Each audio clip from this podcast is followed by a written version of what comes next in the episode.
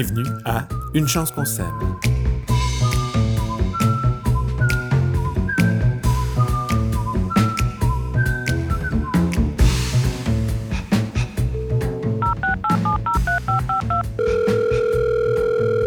Bonjour, vous avez bien rejoint la boîte vocale de Pierre-Antoine Gilbert, enseignant en agriculture. Laissez-moi un message. Salut PA, c'est Pierre-Luc. Hey, euh, je viens juste de finir d'écouter euh, une émission euh, à notre chère télévision nationale.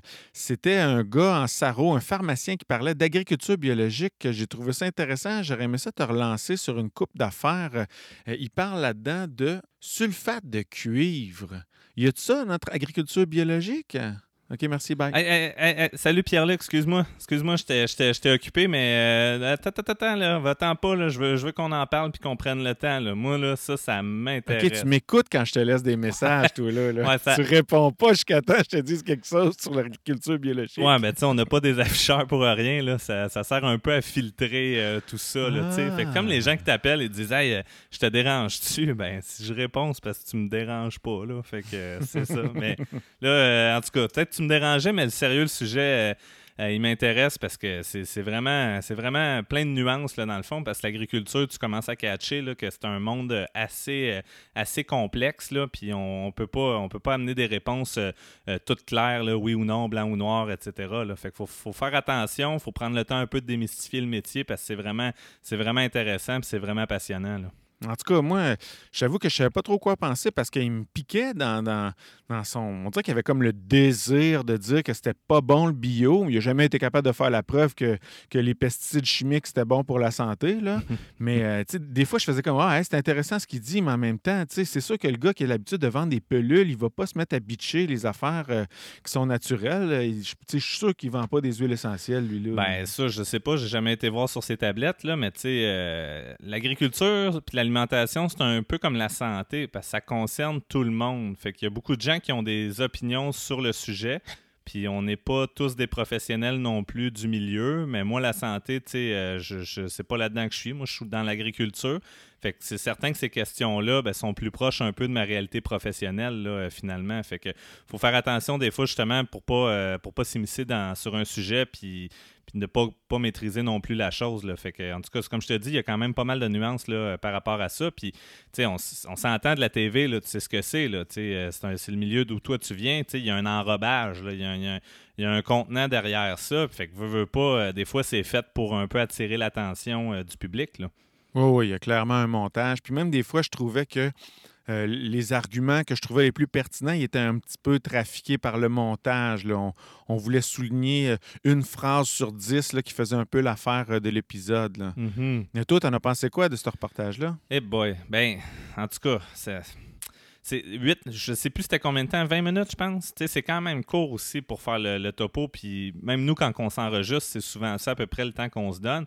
Euh, fait qu'on peut pas tout aborder non plus, mais en tout cas, moi, de mon sens ou de mon point de vue à moi, euh, il manquait quand même quelques nuances. Puis, tu sais, euh, il a parlé de la santé des travailleurs, parlant de nuances comme quoi que c'est important, parce que souvent, les gens vont manger bio pour leur propre santé à eux.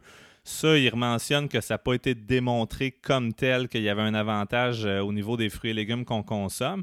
Mais pour la santé des travailleurs, ça, c'est quand même bien documenté. Puis on s'entend aussi que euh, début avril, le gouvernement du Québec a aussi reconnu euh, la maladie de Parkinson au niveau agricole causée par euh, les pesticides comme étant une maladie du travail. Là, fait que c'est c'est Ah tombé- ouais? Oh oui, c'est tombé un peu dans la même semaine. Puis c'est un gros gain pour euh, les gens finalement qui sont un peu victimes de cette forme d'accident de travail-là finalement. Là.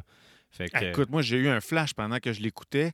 J'ai déjà travaillé dans un verger dans l'Ouest canadien. Puis euh, là, il parlait de, de biodiversité, là, comme quoi. euh, en tout cas, bref, il parlait de biodiversité. Puis je me souviens, moi, quand je cueillais des pommes dans l'Ouest, quand on voyait un nid d'oiseau dans un pommier, là, je te jure que c'était euh, c'était de, la, de la poussière, les petits oiseaux qu'il y avait là-dedans. là. Mm. C'était mort euh, debout en train de, de quêter un verre. Là. Fait que, en tout cas, je trouvais ça weird comme argument. là. Ça tue toutes les, ouais, les ben, pesticides. C'est ça le but, puis c'est ça l'outil dans le fond. Puis tu sais, la force de cet outil-là, c'est que c'est facile à utiliser, euh, c'est efficace, puis c'est rapide. Fait que c'est certain que c'est une technologie dans le fond qui, qui, est venu un peu euh, en renfort pour essayer d'augmenter les rendements, là, mais tu sais, c'est pas tout non plus. Là. Puis, tu sais, juste à être clair, moi, le bio que j'enseigne, il est fondé sur de la science, il n'est pas fondé sur des croyances. Puis le bio actuel, il n'est pas ce qui était euh, il y a 20 ou il y a 30 ans. Le bio dans 20 ou dans 30 ans, il va être encore plus évolué puis encore plus accompagné de technologies intéressantes pour être efficace. Ben oui, c'est quoi ça, opposer science et agriculture biologique, comme si c'était euh, deux opposés. Non, non, non, c'est ça. Puis j'aime pas ça opposer non plus euh, le conventionnel au bio. Moi, je, crois fondamentalement que euh, les fermiers les fermières, c'est du monde passionné qui aime leur métier puis qui se lève pas le matin en se frottant les mains puis en se disant comment je pourrais polluer plus aujourd'hui mon cours d'eau. C'est beaucoup plus complexe que ça. Puis c'est plusieurs concours de circonstances un peu qui ont fait qu'on est rendu là finalement puis qu'on se remet en question. Puis le bio, lui aussi, se remet en question. Là, puis euh, on, est toujours après vouloir évoluer, nous autres aussi. Là, puis c'est pas d'être arriéré puis de, vouloir avoir une agriculture euh, ancestrale nécessairement. On la veut productive aussi, cette agriculture-là. Puis on veut que les gens qui travaillent dans le domaine ben, soient capables d'en vivre puis de nourrir leur famille. Est-ce que je dois en comprendre que s'il y a un problème avec le bio, euh, c'est que euh, euh, les normes bio sont peut-être toujours un petit peu en retard, comme, comme disait la fille qui venait de la Californie. Là. est-ce que c'est, c'est, les, normes, les, comme le livre de commande, le livre d'obligation du bio qui, a un petit problème? Parce qu'on s'entend qu'au niveau philosophique, c'est difficile de reprocher quelque chose au biologique. Oui, je comprends le point. Euh, au Canada, nous, on a nos normes canadiennes. Dans le fond, c'est contrôlé puis sont revisées à peu près euh, aux 5 ans. Ensuite, au Québec, on a le Conseil des appellations euh, réservées des termes valorisants qui vont donner les accréditations après ça pour les fermes biologiques. Mais ces normes-là sont révisées, comme je disais, aux 5 ans. Puis d'ailleurs, la dernière version des normes de 2020 inclut le fait que la biodiversité doit être protégée et améliorée euh, sur les fermes. Fait que c'est prévu qu'il y ait des, bandes riveraines, des, euh, des, des, espaces fleuris, même euh, des espaces forestiers pour la faune aussi qui va, qui va y vivre. Fait que, c'est sûr que des normes, des fois, ça peut être contraignant, mais en même temps, ça assure une espèce de gage de qualité auprès du public qui n'est peut-être pas présent sur les lieux pour valider de quelle façon l'agriculture est pratiquée, parce que sinon, ça serait un peu comme le Far West, puis tout le monde ferait comme ils veulent. Fait que mm-hmm. ça, ça, prend quelque chose à qui assure le consommateur que ce qu'il consomme, finalement, ça fait du sens. Puis il faut faire attention aussi entre ce qui vient de l'extérieur puis ce qu'on produit nous-mêmes ici, parce que ça a été nommé, entre autres, dans, certains, euh, dans certains dossiers qu'il euh, y avait des traces de pesticides. Puis c'est vrai qu'il peut en avoir, mais sur tous les produits testés, euh, ceux qui en avaient le moins, c'était ceux qui venaient du Québec. Puis dans, je pense, autour de 500 échantillons, dont une partie venait du Québec, il y en a seulement quatre qui ont montré des traces de biopesticides. Puis ça aussi, c'est un mythe des fois euh, euh, qui, est ramené à l'avant-scène. Il y a la compréhension de c'est quoi le bio de la part du public, puis il y a aussi la réalité des gens qui, le produisent. Puis on se cache pas, on en met des biopesticides là, en dernier recours, mais on fait surtout de la lutte intégrée, des observations, du dépistage, puis après ça, c'est sûr qu'on fait de la lutte bio, de la lutte physique ou de la lutte chimique, tout dépendamment. Mais on fait bien attention, puis on va suivre les homologations. On va avoir des registres qui nous sont demandés par l'agriculture biologique, puis on va noter, dans le fond, euh, la raison du pourquoi qu'on l'a mis, les dates à laquelle on l'a mis, puis on ne peut pas dépasser les, doses prescrites. Là, ça, euh, c'est, Mais des tricheurs, tu le sais, il va tout le temps en avoir. Là. On a déjà joué au poker ensemble, là, euh, puis il y a d'autres jeux de société. Là, fait que, T'es chien. T'es chien. non, mais c'est moi. Je triche une fois par soirée. Non, je parlais de moi. Ah, OK, OK. ah, tu savais pas que je trichais. Non, OK, ben j'en comprends que dans les normes bio, comme dans toutes les formes d'agriculture, il euh, n'y a rien de parfait, finalement. Non, non, c'est... c'est ça. J'aimerais ça revenir aussi sur une autre affaire. La biodiversité, c'est une affaire qu'on répète souvent. Euh, dans le reportage que j'ai vu puis que tu as vu, euh, on dirait que la biodiversité, c'est de la forêt, puis des champs, c'est pas de biodiversité. Mais on s'entend.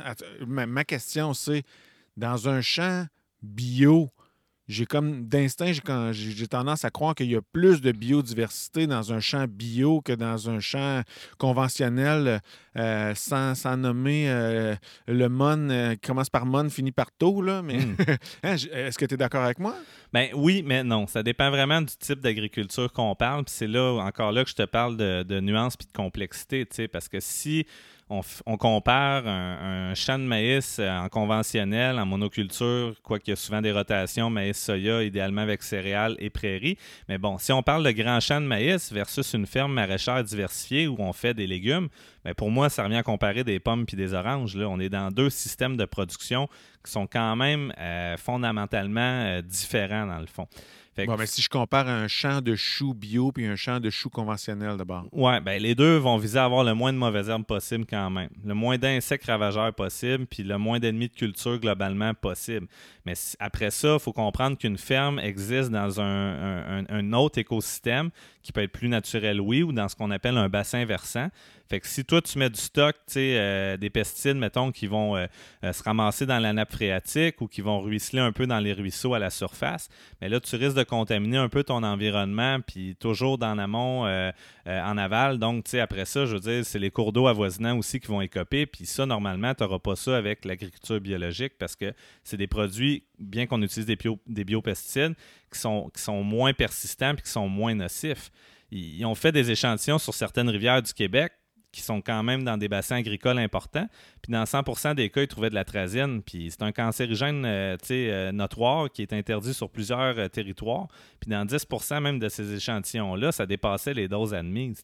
C'est de la vraie cochonnerie, dans le fond, cette histoire-là. Puis on continue à en mettre dans des bassins agricoles où le maïs-grain est vraiment, est vraiment très présent, finalement. Mais juste, c'est un premier truc que je fais avec les élèves, c'est de leur dire que l'agriculture, qu'elle soit biologique ou conventionnelle, c'est toute une histoire de compromis parce que la nature, elle, dans ses écosystèmes, elle n'a pas planté ses arbres en rang ou en rangée pour qu'on se facilite le désherbage.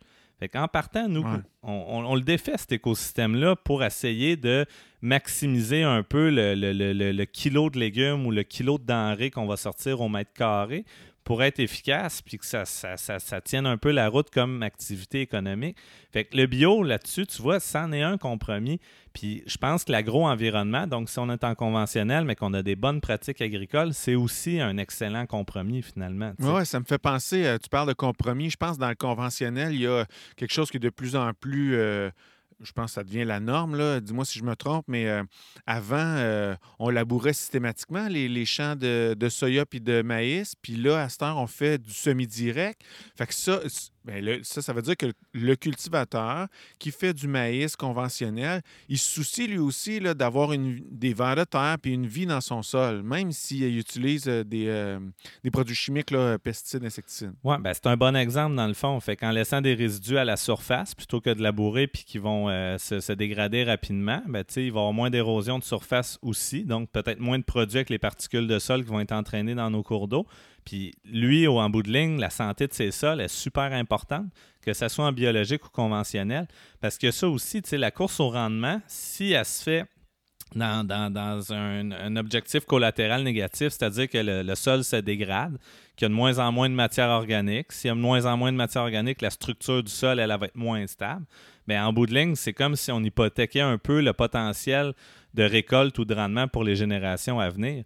Fait qu'il ne faut pas avoir une vision court terme, euh, moyen terme de tout ça. Il faut en avoir une long terme. C'est pas, euh, c'est pas euh, notre gain présent puis le problème de, de- de ceux du futur. Sinon, ça tient pas la route là, comme, comme activité, là, à mon sens. Là.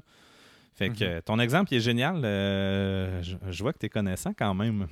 Ben, ma blonde a déjà été en ingénieur, Ouais, c'est en vrai. ingénieur rural. Fait que, On a jasé quelques fois, mettons. Puis, ouais, c'est ça. Sais, il y a d'autres mythes. Tu me Là, je- parlais. là, moi, c'est parce que moi, je Ouais. voudrais m'appeler le jardinier euh, Oui. euh, en hommage à, à- à quelqu'un de très connu, mais, euh, mais je suis pas vraiment niais, fait que ça marche pas. tu sais. En tout cas, je. Puis, puis, puis j'en connais qui sont pas vraiment bitch, même s'ils sont chiens. Oh, en tout cas, ben, peut-être qu'à la fin, tu rajouteras au montage si tu me trouves un autre surnom, parce que c'est comme la mode là, d'avoir un genre de, de nom avec notre métier. Là, fait que euh, trouve-moi quelque chose, ça m'intéresse. ben, l'agriculteur, Euh, trouve-moi d'autres choses. l'agriculteur, Euh, trouve-moi d'autres choses. l'agridio. Euh, Trouve-moi d'autres choses. Le professeur de bio. Bouillie bordelaise. Tu t'en parles ou je t'en parle pas? Ça t'intéresse? Pourquoi tu parles de bouillie bordelaise tout d'un coup? Là? Ça Ah. vient d'où, ça? Ben, je reviens au préambule parce que tu me parlais que tu avais vu qu'il utilisait du sulfate de cuivre. Oui, c'est ça. Ben, ça aussi, pour moi, c'est un autre mythe qui est assez courant. C'est la même affaire? euh? Ouais, c'est son petit nom. euh, Ben, ça paraît mieux. Tu sais, ah, j'ai préparé une bonne bouillie bordelaise, chérie. Tu, sais. Que- J'ai faim. Tu risques d'avoir mal au ventre, mais bon, en tout cas. Euh, Fait OK, ça, c'est un, ça, c'est un, Un fongicide bio. Un fongicide bio. Est-ce Ouais. qu'il est utilisé juste par le bio ou bien le conventionnel aussi l'utilise? Peut-être que le conventionnel l'utilise, tu sais, je ne sais pas, mais il faut dire qu'eux, normalement, ils ont quand même des produits qui vont être euh, plus efficaces, finalement, tu sais, fait que euh, je... Fait que je- Ça, dans le reportage, il disait que c'était toxique Oui, puis que c'était utilisé dans le bio. OK, Oui, vas-y, je t'écoute. mais mon point, c'est que c'est super peu utilisé, voire euh, pas utilisé, tu sais. J'ai cherché un peu dans mon entourage, puis euh, j'ai un, j'ai un bon ami à moi, Michelin, lui me dit, c'est arrivé une fois euh, euh, qu'il l'utilise dans un contexte où il y avait eu de la grêle, puis que finalement, il cherchait à protéger les courges au niveau de la récolte. Euh, puis de, faire en sorte finalement qu'ils ne se dégradent pas puis qu'ils soient capables d'en, tirer un revenu puis de les vendre.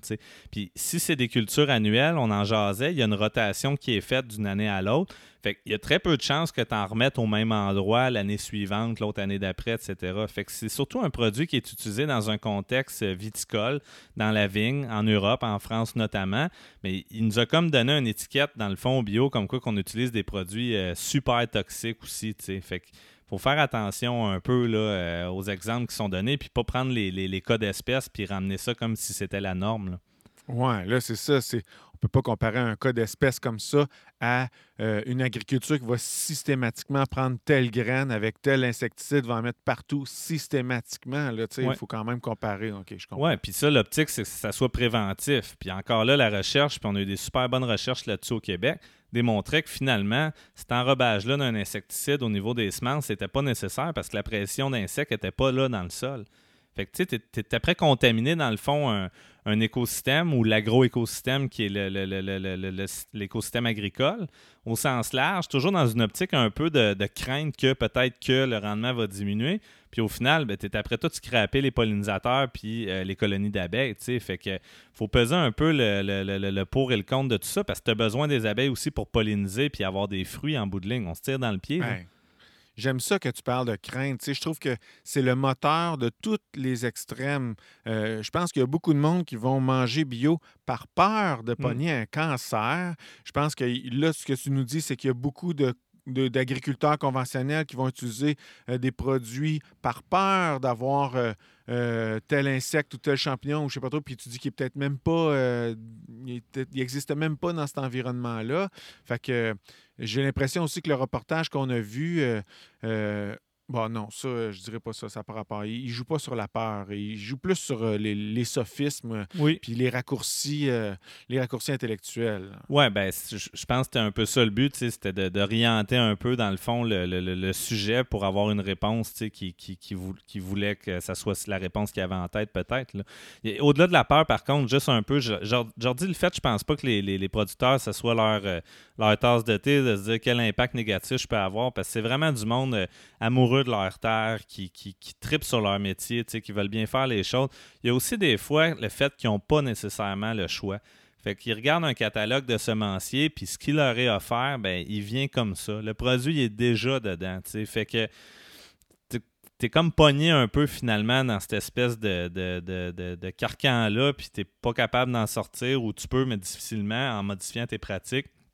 Fait que ce qui devient Ben un oui. peu pas évident. Mais ça me fait penser, j'ai un ami qui fait, qui fait du lait, tu sais, puis euh, euh, malheureusement, là, ses vaches sont toujours attachées là, euh, à la même place, tu sais, puis il n'est pas, il est pas aveugle, lui, là, il aimerait ça, que ses vaches aillent manger de l'herbe dehors, puis les fasse... Mais, sa ferme qui a été faite dans les années 70 est faite de même. Il ne peut pas, avoir... euh, il peut pas fonctionner en faisant ça. Maintenant, tu fais une nouvelle ferme, tu investis 4 millions, puis euh, tes vaches se promènent, puis ils se font frotter dans le cou euh, par un robot, puis tout ça, c'est le fun. Mais à un moment donné, il y a la réalité où est-ce que, regarde, là, mon étable, elle est immense. je ne vais pas la mettre à terre parce que euh, maintenant, on se soucie plus euh, de, la qualité de vie des animaux qu'à l'époque où la ferme a été faite. là. Ouais, puis qu'autrefois. Puis c'est un peu ça aussi la, beauté de la chose globale, c'est que les gens se soucient plus d'agriculture, je crois, en ce moment, euh, qu'il y a 10 ans, qu'il y a 20 ans. Tu vois, nous, on jase de jardinage ensemble depuis quelques semaines. L'intérêt aussi est là. Euh, c'est quand même. Je reviens sur le fait que la santé, ça concerne tout le monde, l'alimentation aussi. Puis on ne peut pas s'en détacher parce que c'est une activité qui est super importante à l'ensemble du territoire. C'est des gens qui vivent en région. Puis les activités agricoles ont de l'impact au niveau des, des- des écosystèmes, comme je mentionnais, puis des cours d'eau. Fait que c'est important, là, ça. Il faut s'en soucier, s'y intéresser, puis valoriser cette agriculture-là au sens large. Pas, pas l'inverse. Hey. Tu te rends compte, PA, qu'on est comme le cercle des fermières euh, de, de notre époque, toi puis moi? Ouais, ben, t'as un peu trop de poils dans la face. Ouais, ah, on sait Ouais. pas. Eux autres aussi, ils en avaient sûrement un peu. Là. Bon, on fera pas un concours de carré aux dates, là, mais euh, euh, on va continuer de- d'en parler. Moi, je pense que, ben, merci euh, au, pharmacien qui a fait cet épisode-là, qui, qui m'a fait un peu lever le poil ses bras, mais en même temps, ça nous a donné un bon prétexte là, de, de parler du bio en général, chose qu'on n'avait pas fait encore ensemble. Puis là, je tu m'entends, je suis en train de faire une conclusion. là, ça fait 20 Ouais, mais minutes c'est pas, c'est fini, là.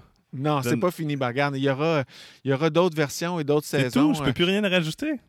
Ah, moi, j'avais encore le goût d'en parler. Oui, ça fait 20 minutes. On va arrêter là. Puis regarde, on, on, on se fera une autre occasion. On ciblera un sujet plus spécifique dans un autre épisode. Non, non, non. Mais, là, euh, tu vas m'écouter, là, deux minutes, je vais finir ce que j'ai à dire.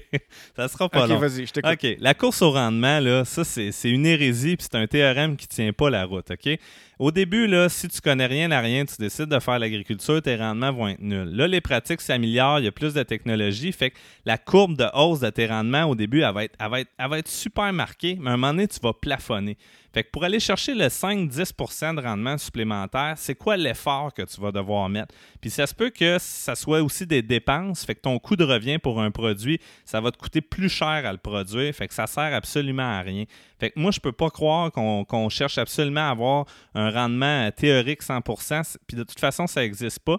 Puis si ça se fait au détriment de la dégradation des sols, comme je mentionnais tantôt, ben on est après se tirer dans le pied.